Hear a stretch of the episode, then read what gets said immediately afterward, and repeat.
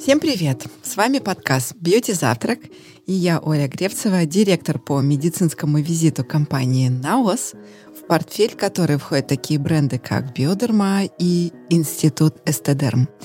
Вместе со мной моя коллега, директор по маркетингу бренда «Биодерма» Юля Шачнева. Юля, привет! Всем здравствуйте! Ну, а мы продолжаем тему Солнца. И в прошлом выпуске мы говорили очень большими такими мазками, что такое Солнце, как оно влияет на хронические дерматозы, такие как акне, розация, атопический дерматит, псориаз. Мы разбирались в фильтрах, какие они бывают в солнечных лучах, давали советы о безопасном загаре. Ну, а сейчас подошло время поговорить про фотостарение. Что это такое? Такое. Мы не сможем, конечно же, сами разобраться в этом, но у нас есть эксперт, который поможет нам сделать это с легкостью. Я думаю, что этого человека уже не надо и представлять.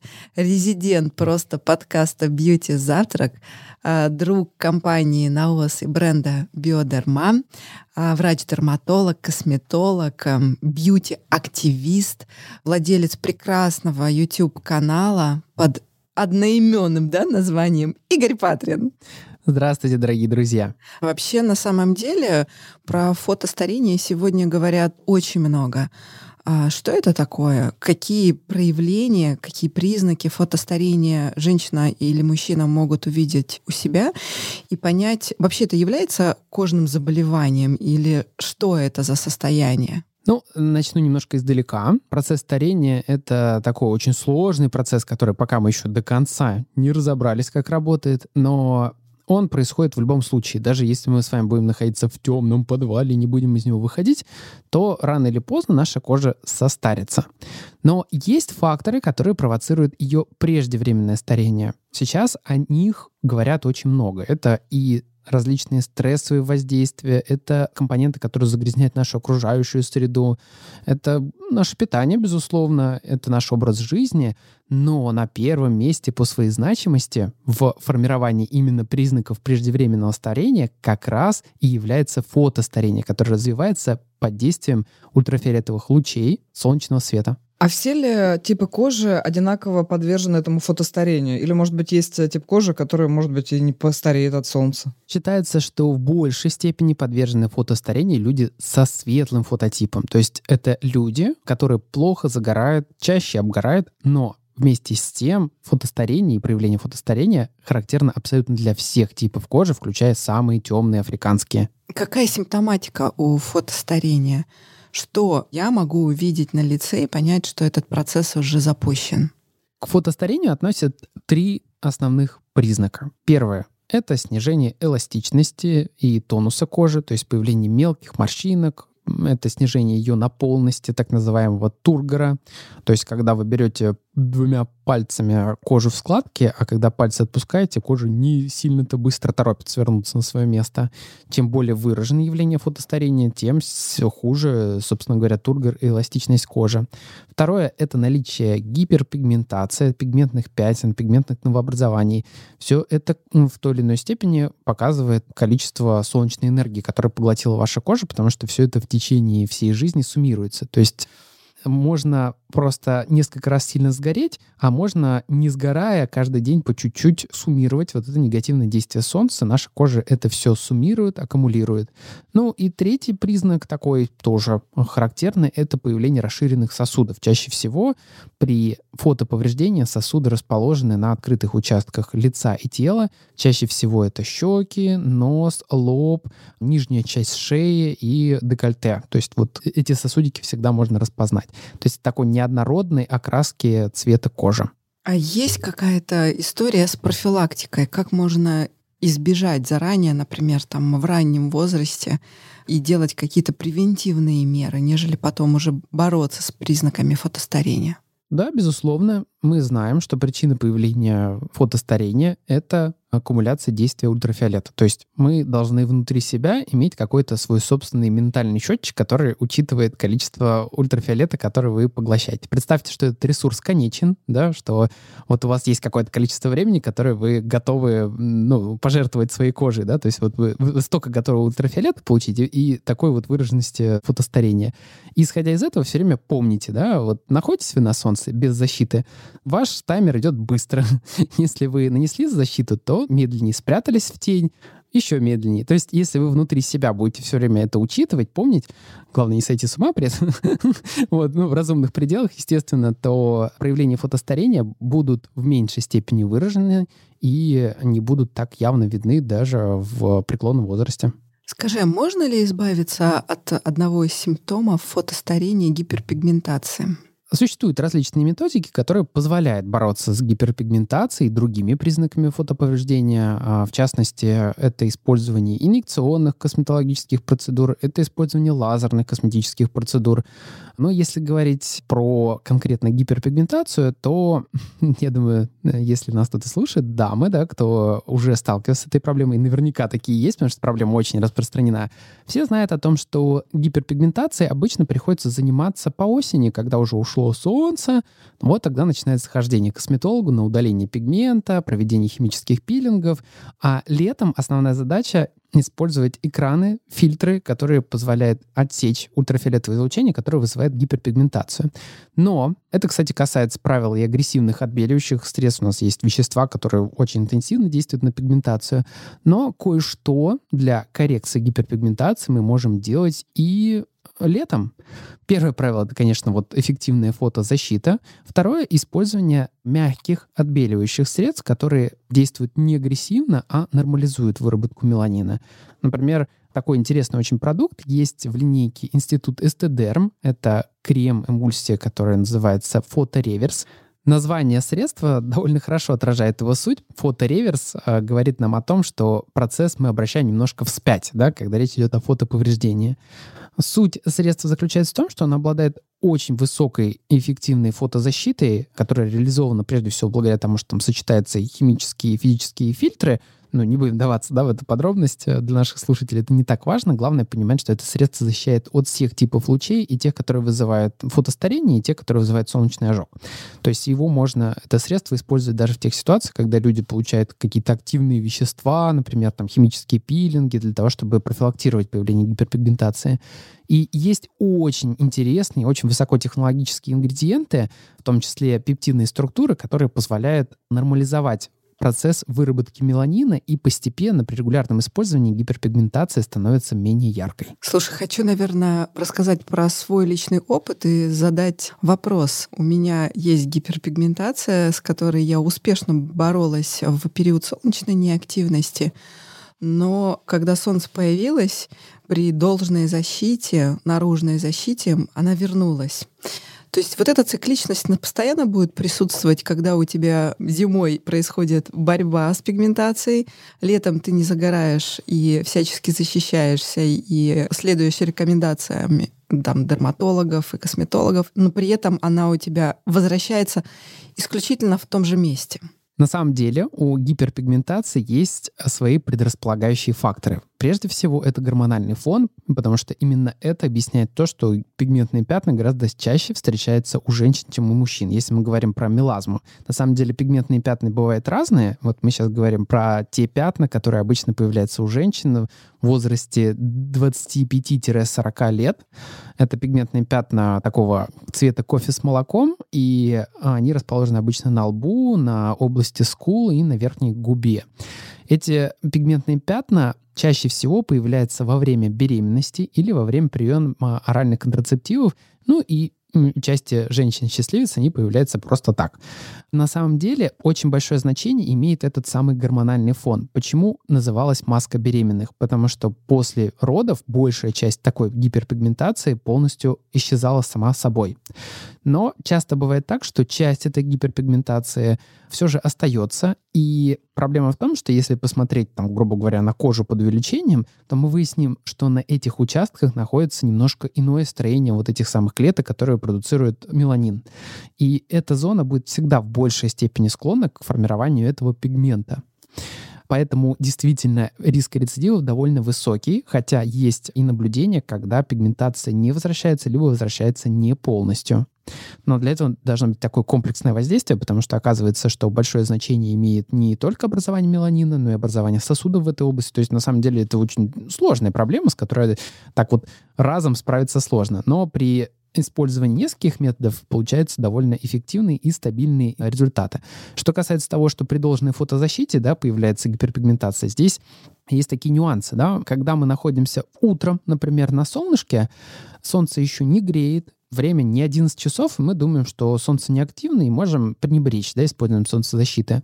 На самом деле в утренние и вечерние часы действительно намного меньше активность лучей типа B, который вызывает ожог и загар, а вот лучи А присутствуют довольно-таки активно. И именно лучи А как раз-таки провоцируют появление гиперпигментации. То есть может получиться так, что у вас создается впечатление, что Солнце неактивно, защиты от Солнца не требуется, но этих лучей достаточно, чтобы активизировать выработку меланина именно в пигментных пятнах. Поэтому, да, есть такая штука, но при должной фотозащите как минимум яркость окраски этих пигментов будет меньше. А у меня такой вопрос. Вот если появилось это пигментное пятно, оно как дальше потом э, увеличивается в размерах? Как это происходит? К сожалению, спрогнозировать наверняка это сложно. Обычно появлению гиперпигментации предшествует все-таки сильная инсоляция. То есть, ну, если это не прием контрацептивов и так далее, а обычно это сочетание факторов, то есть там у человека есть соответствующий гормональный фон, и в этот момент он пошел загорать. В этот момент появляется солнечный ожог, и на этом месте через какое-то время появляется пигментное пятно. И вот дальше он с ним мучается. Оно может чуть-чуть менять свою форму, но, как правило, в этих местах оно все время и появляется. То есть рост может быть, если человек не понял, что произошло, и снова пошел загорать. То есть эта история может повториться. Изменение формы, размера гиперпигментного пятна может быть в процессе лечения. И это касается, вот почему иногда не рекомендуется выполнять лазерные методики летом они эффективны, они могут быть эффективны, но если у человека есть пигментное пятно, значит, у него есть склонность к гиперпигментации. И если он попадет после лазера на солнце, может так получиться, что у него появится вторичная поствоспалительная гиперпигментация, которая, в свою очередь, еще хуже корректируется. Вот поэтому ну, в своей практике я использую только мягкие сидящие методики летом, а осенью уже можно использовать что-нибудь такое посолидней. Но даже вот осенью и зимой при использовании агрессивных методик я назначаю фотозащиту. И вот, кстати, в чем прелесть э, фото-реверс э, средства, это то, что все-таки он нормализует работу меланстарной системы, и таким образом лучше профилактировать. То есть не всегда пигментация появляется как действие солнца. Все-таки это иногда реакция на воспалительную реакцию, потому что иногда даже зимой в Санкт-Петербурге, где нету солнца, я могу столкнуться с гиперпигментацией после агрессивных процедур. Ну, или там даже человек там прыщ выдавил, у него появилось пигментное пятно зимой. Это реже намного, потому что нужно солнце, но даже без солнца это может произойти. И вот плюс средства в том, что все-таки он оказывает регулирующее действие на процесс выработки меланина. Да, и даже можно использовать после вот косметологических процедур, таких достаточно активных.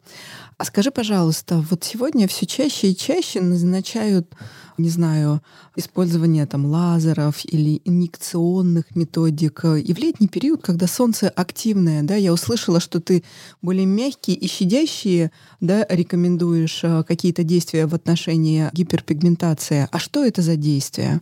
И как нужно там разграничивать? Потому что зачастую пациент, он ему сложно да, понять, что рекомендует врач. И здесь врач первая инстанция.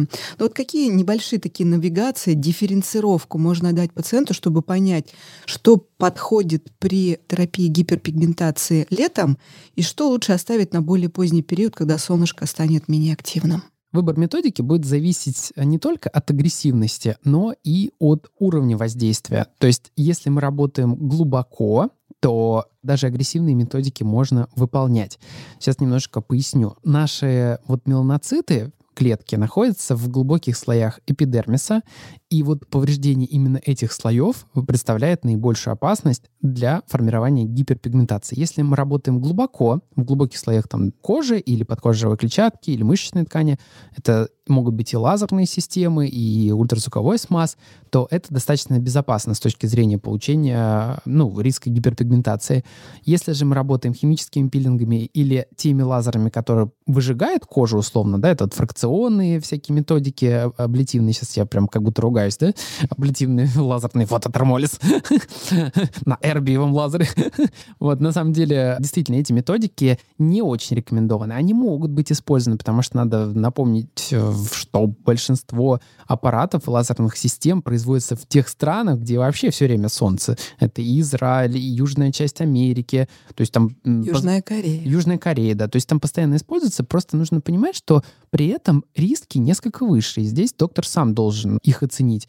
А люди, склонные к загару, всегда имеют более высокий риск. То есть люди с более темным фототипом. Светленькие, голубоглазые, светловолосые, которые обгорают на солнце, гораздо реже выдадут гиперпигментацию должная подготовка. То есть если зимой можно просто прийти и сделать, то летом я бы назначил сначала бы подготовительные средства, солнцезащитные средства, антиоксидантные средства. То есть вот подготовительный этап может сыграть ключевую роль в профилактике вот этих самых гиперпигментных пятнах. Просто так как я проживаю в городе Санкт-Петербурге, у меня огромный период времени, когда я могу делать это все с меньшим риском, поэтому летом я это делаю реже. Что ты скажешь относительно вот наружных средств? Например, в бренде Институт Эстедерм есть э, сыворотки кислотные, 6% и 12%, которые влияют на качество кожи.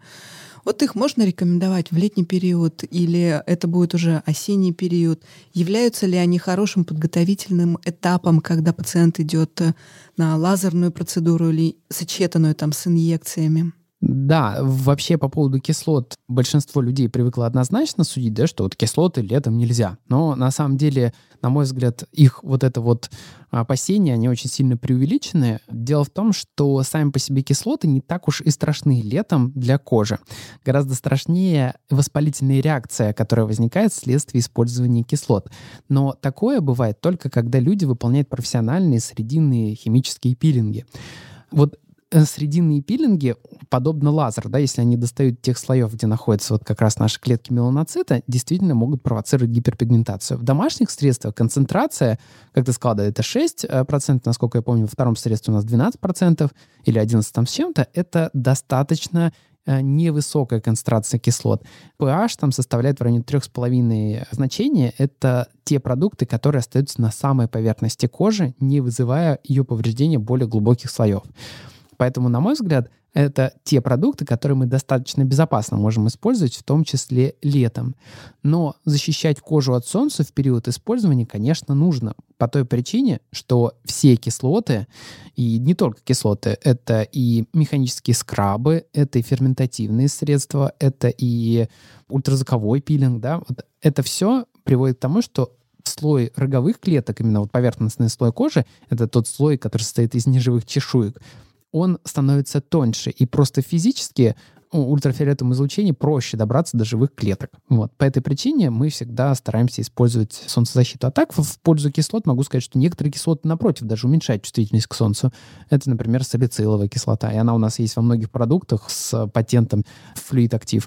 А что можно сказать по поводу фотостарения мужчин? Вот ты сказал, что гиперпигментация — это все таки гендерная история, и больше женщины страдают. А мужчины, если мы говорим про фотостарение, какие имеют э, симптомы? Симптомы на самом деле те же самые, просто это не мелазма, да, вот о которой мы говорили, это так называемый лентиго, это что-то вроде веснушек таких цвета коричневого, темного. Они, как правило, тоже сливаются в какие-то более значимые пятна. Это появление новообразований, сосудистые э, изменения. На самом деле фотоповрежденная кожа, она достаточно хорошо узнается глазом, и обычно на приеме я практически безошибочно узнаю тех людей, которые там жили в южном регионе или посещали солярий. К счастью, сейчас это не так популярно, но солярий, конечно, тоже очень большую роль сыграл в том, что у многих людей проявление гиперпигментации. А, иногда ее не видно глазу, но если использовать очень простой инструментальный метод обследования, это лампа Вуда, ну, то есть выключаешь свет, включаешь ту лампу, она похожа, знаете, как на дискотеках. А, а, а мне послышалась лампа Вуду.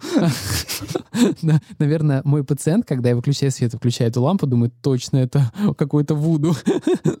Потому что выглядит, да, это загадочно. И на самом деле в этом свете очень четко видна вот эта дисхромия, которая не видна внешне, вот точно так же, как и видны все пломбы на зубах.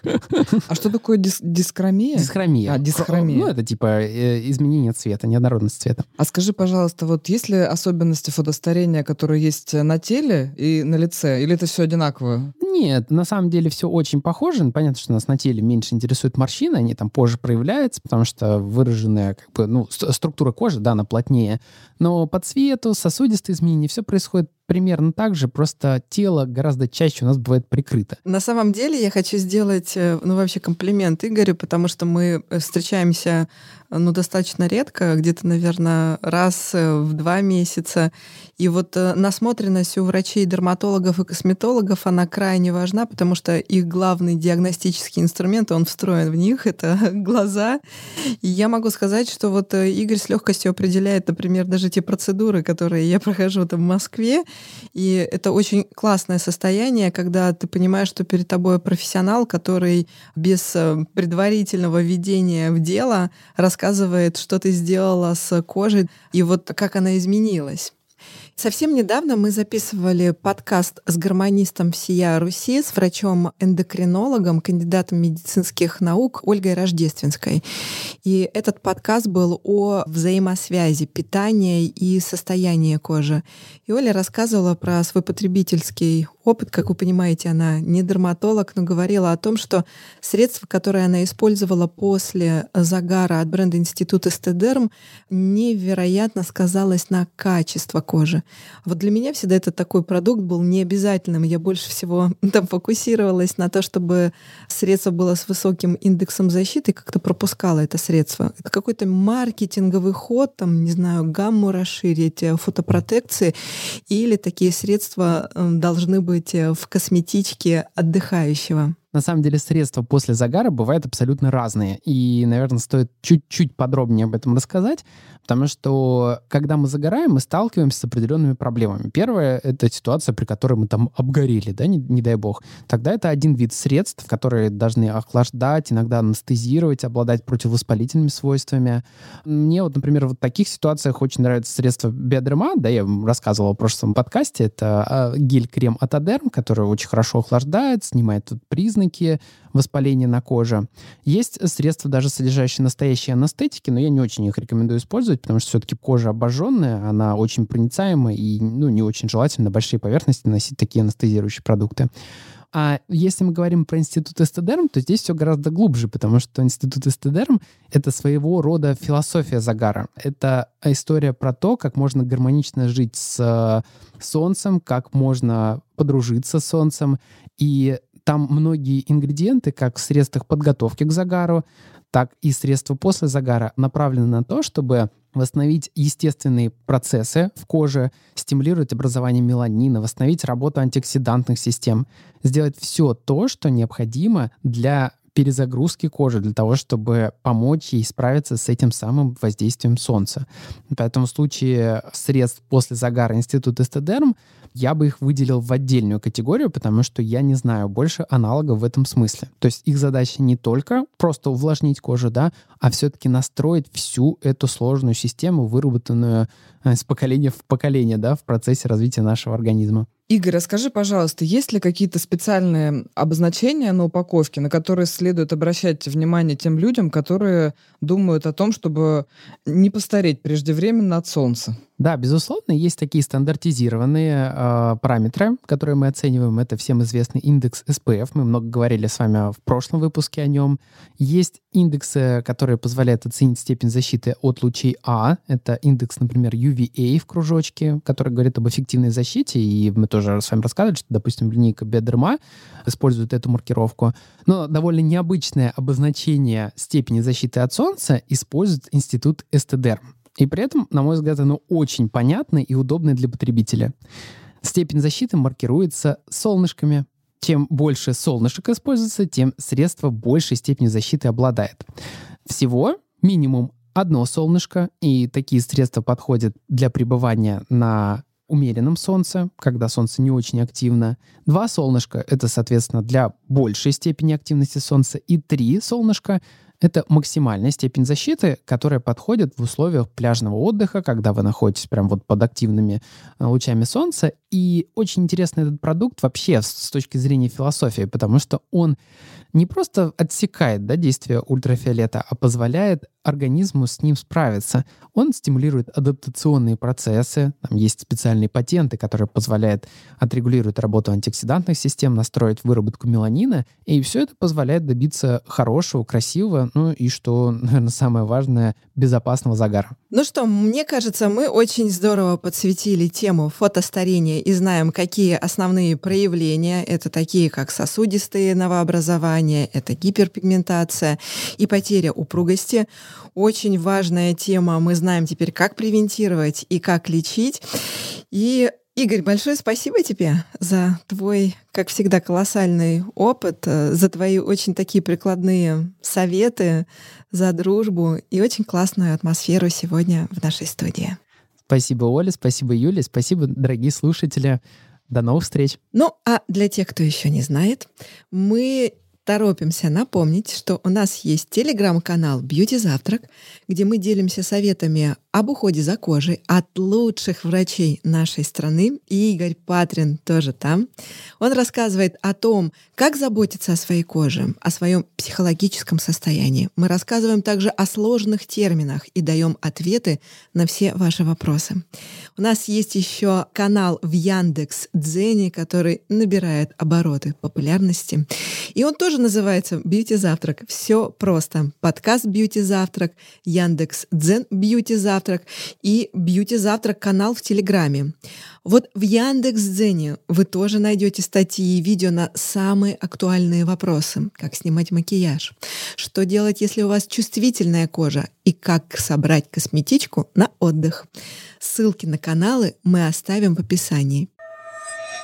Подписывайтесь на наш подкаст и слушайте выпуски каждую неделю. Оставляйте отзывы в приложении Apple Podcasts, чтобы помочь другим узнать про наше аудиошоу. Напоминаю, что наш подкаст доступен во всех подкаст-плеерах, и вы можете слушать его там, где удобно. До встречи в эфире, и не забывайте, что когда мы говорим о коже, забота прежде всего. Производство Brainstorm FM. Записано на студии «Огурец».